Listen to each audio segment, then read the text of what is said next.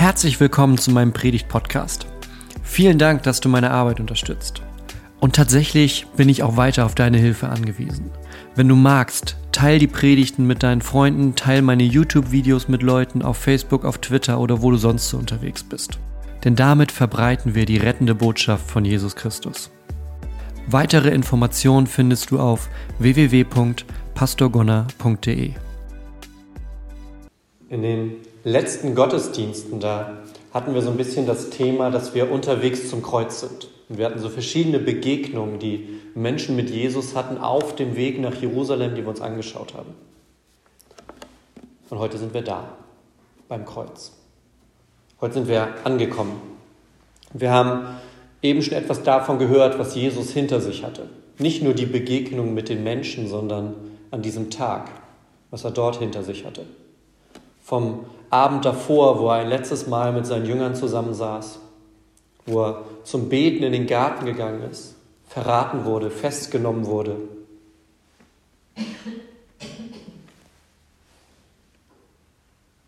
Dass er verurteilt wurde dafür, dass er die Wahrheit gesagt hat. Verurteilt am Kreuz zu sterben.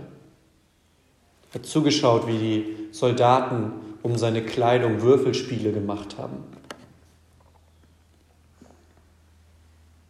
Ein Freund ist da und seine Mutter. Und er sagt zu den beiden, ab jetzt geht ihr beide diesen Weg miteinander. Er bekommt ein letztes Mal was zu trinken, sagt seine letzten Worte und stirbt. Sein Herz schlägt ein letztes Mal und hört auf. Und diese letzten Worte, die er sagt, die wollen wir uns heute genauer anschauen. Was meint er, wenn er sagt, es ist vollbracht? So hört es ja auf. Es ist vollbracht. Und dann neigt er seinen Kopf und stirbt. Im Griechischen ist es tatsächlich nur ein Wort. Ja, was bei uns drei, es ist vollbracht, ist im Griechischen ein Wort. Tetelestai heißt das. Und das bedeutet eigentlich ganz schön viel. Das bedeutet, etwas ist vollständig abgeschlossen kann man auch sagen. Es ist mehr als nur etwas geht zu Ende. Das wäre ein anderes Wort. Ja? Es ist nicht nur etwas ist jetzt halt vorbei. Das ist damit nicht gemeint. Es bedeutet, etwas ist zum Abschluss gekommen, etwas ist jetzt wirklich fertig, etwas ist auch ja, mit Perfektion abgeschlossen, kann man fast sagen. Ein Ziel ist erreicht. Wenn zum Beispiel ein Tier damals für ein Opfer ausgesucht wurde, ein, ein Lamm zum Beispiel, dann haben sich die Hirten und die Priester zusammengetan, haben die Tiere angeguckt und haben sich am Ende für eins entschieden. Und dieses Wort ist dann gefallen, weil dieses Tier perfekt war für das, was anstand. Wenn Arbeiter auf, einer, auf einem Bau oder so fertig waren, dann war Tetelestai, dann war das Wort, was sie sagen, jetzt sind wir wirklich fertig. Nicht nur für heute, nicht nur für diese Woche, sondern das Haus ist fertig, das wir gebaut haben. Wenn Leute ihre Rechnungen bezahlt haben oder ihre Steuern damals, dann gab es wie heute so eine Art Quittung. Und da stand unten auch drunter, ja, Tetelestai. Es ist vollständig bezahlt, abgeschlossen, fertig.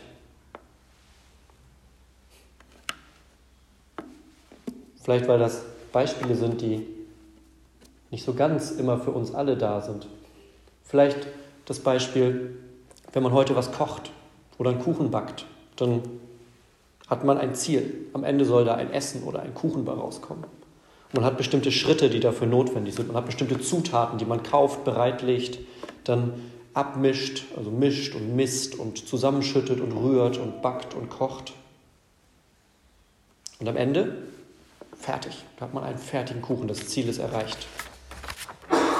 Oder Kinder, die ihre Hausaufgaben machen sollen, weil sie danach das Ziel haben, weil sie wissen, danach kann ich spielen gehen oder danach kann ich Fernsehen gucken. Ja, die machen ihre Hausaufgaben, dann ist alles fertig, dann lehnt man sich kurz zurück, atmet einmal durch und sagt, ah, fertig, es ist vollbracht. Und dann geht's los. Das ist das letzte Wort, das Jesus spricht. Es ist vollbracht. Er schaut zurück diese letzte Sekunde vor seinem Tod. Schaut zurück, ganz an den Anfang, auf den Garten Eden. Es ist vollbracht. Schaut zurück auf Mose, der mit dem Volk durch die Wüste laufen muss. Es ist vollbracht. Schaut zurück auf König David, der das große Königreich aufgebaut hat, auf seinen Sohn, der den Tempel gebaut hat für Gott in Jerusalem. Es ist vollbracht. Schaut zurück auf die Gefangenschaft in Babylon. Auch das ist vollbracht und abgeschlossen. Schaut zurück auf die knapp 33 Jahre seines eigenen Lebens auf dieser Erde. Es ist vollbracht. Und er schaut auch hinab auf die, die ihn gequält, verurteilt, gekreuzigt haben und sagt, es ist vollbracht. Was wurde alles an diesem Tag vollbracht? Ich habe mal sechs Dinge aufgeschrieben, die vor 2000 Jahren am Kreuz auf Golgatha, als Jesus diese Worte sagte und danach starb, die damit vollbracht, die damit beendet, die damit zur Perfektion geführt, die damit ja, vollbracht waren. Was ist das Erste? Die Verfolgung durch seine Feinde hat ein Ende gefunden. Seien es die religiösen Führer der damaligen Zeit, die nicht damit klarkamen, dass da einer ist und der sagt, ich bin der Messias. Ich spreche im Namen Gottes. Ich heile Menschen. Ich vergebe Sünden. Das war denen schon lange im Dorn im Auge. Und deshalb haben die schon relativ früh angefangen, Pläne zu schmieden, um ihn loszuwerden. Damit er nicht das durcheinander bringt, was eigentlich damals der normale Gang der religiösen Dinge war. Das ist vollbracht, beendet. Die Verfolgung durch den Teufel. Schon ganz zu Beginn. Ne, nach seiner Taufe geht Jesus in die Wüste, wird versucht vom Teufel, der ihm Angebote macht. Ja. Folge mir und alle Königreiche der Welt gehören dir. Alles soll deins sein. Du kannst alle Macht haben. Und Jesus sagt, nein, ich bin für was anderes hier. Und geht den Weg bis zum Kreuz. Auch das ist vorbei, beendet. Das Zweite, was in diesem Moment aufhört, als er die Worte sagt und ein letztes Mal ausatmet, das ist sein Leiden an diesem Tag. Sein Leiden ist vorbei. Neun Uhr morgens ungefähr wurde er an das Kreuz genagelt und hing dort sechs Stunden lang. Mit einer Dornenkrone auf, mit den Worten auf den Lippen, mein Gott, mein Gott, warum hast du mich verlassen? Mit diesem Gefühl von alleine sein. Sechs Stunden später, 15 Uhr nachmittags, da ist auch dieses Leiden vorbei.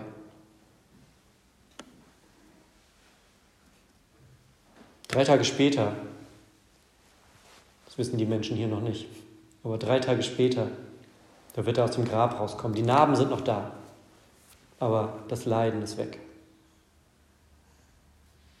Tetelestai, es ist vollbracht. Was auch vollbracht ist, was seinen Abschluss findet, sind die Prophezeiungen, von denen wir im Alten Testament lesen. Schon seit dem ersten Buch Mose, da ist angekündigt, dass wir auf einen warten, der den Tod besiegt. Der das, was im Paradies, was bei Adam und Eva schiefgegangen ist, wieder ins gerade, ins richtige Licht rückt. Mose hat davon gesprochen, dass einer kommt. David hat in dem Psalm darüber geschrieben. Jesaja hat Prophezeiungen aufgeschrieben über den leidenden Gottesknecht, der das Volk befreien wird. Und die Juden haben zur damaligen Zeit ganz, ganz stark darauf gewartet, dass der Messias kommt, dass die Prophezeiungen erfüllt werden. Er kam, er kam anders, als sie es sich gedacht haben. Er kam nicht, um die Römer aus dem Land zu werfen, sondern er kam, um die Beziehung zu Gott mit Leben zu füllen. Und diese Prophezeiungen, von denen wir über Jahrhunderte, Jahrtausende im Alten Testament lesen, an diesem Tag, an diesem Nachmittag auf Golgatha, da wurden sie erfüllt. Es ist vollbracht. Was auch endet an diesem Tag, was einen Abschluss findet, was zur, ja, zur Perfektion geführt wurde, ist das irdische Leben von Jesus.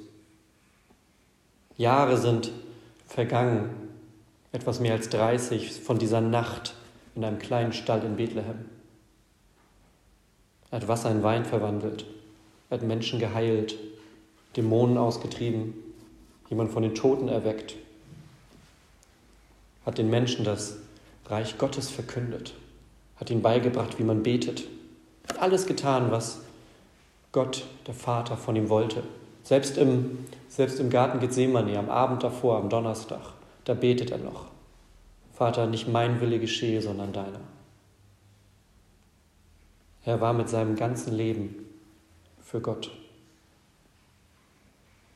Und nichts davon war irgendwie nur, nur halb oder nicht ganz richtig oder naja, man könnte noch mal ein bisschen besser beten, man könnte noch mal ein bisschen besser heilen. Nee, es ist vollbracht.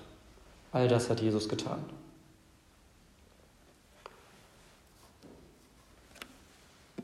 Und schließlich, was er vollbringt an diesem Tag, das ist unsere Rettung. Unsere Rettung, unser Versöhnen mit Gott.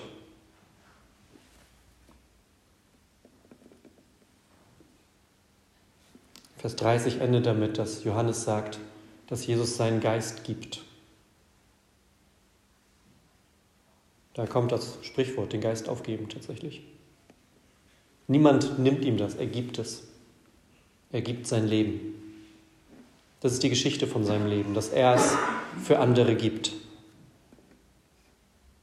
Er kam, um zu dienen, er kam, um zu geben, er kam, um zu sterben. Für uns, für dich und mich. Wir haben es im Hebräerbrief vorhin gehört.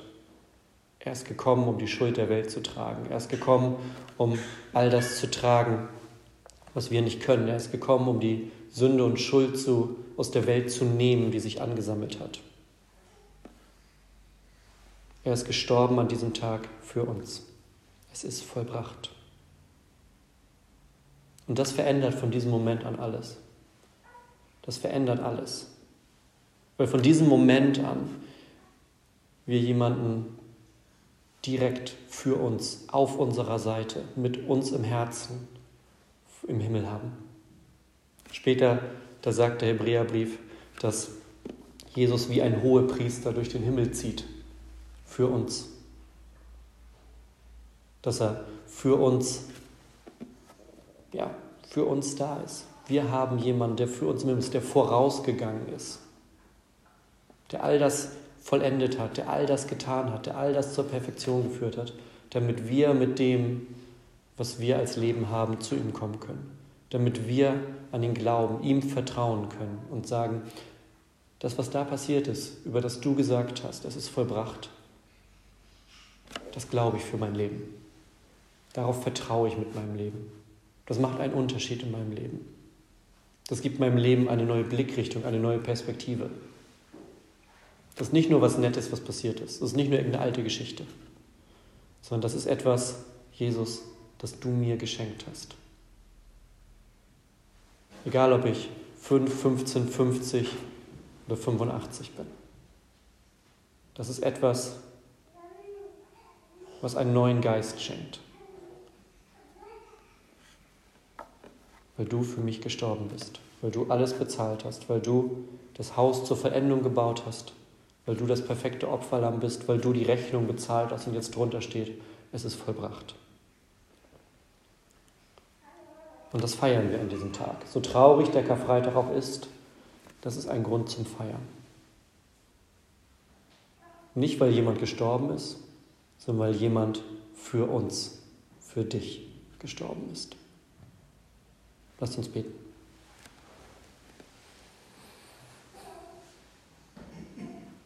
Gott, du liebst uns so sehr, dass du uns deinen Sohn geschenkt hast. Du hast ihn in die Welt geschickt, damit er all das vollendet, all das zum Abschluss bringt,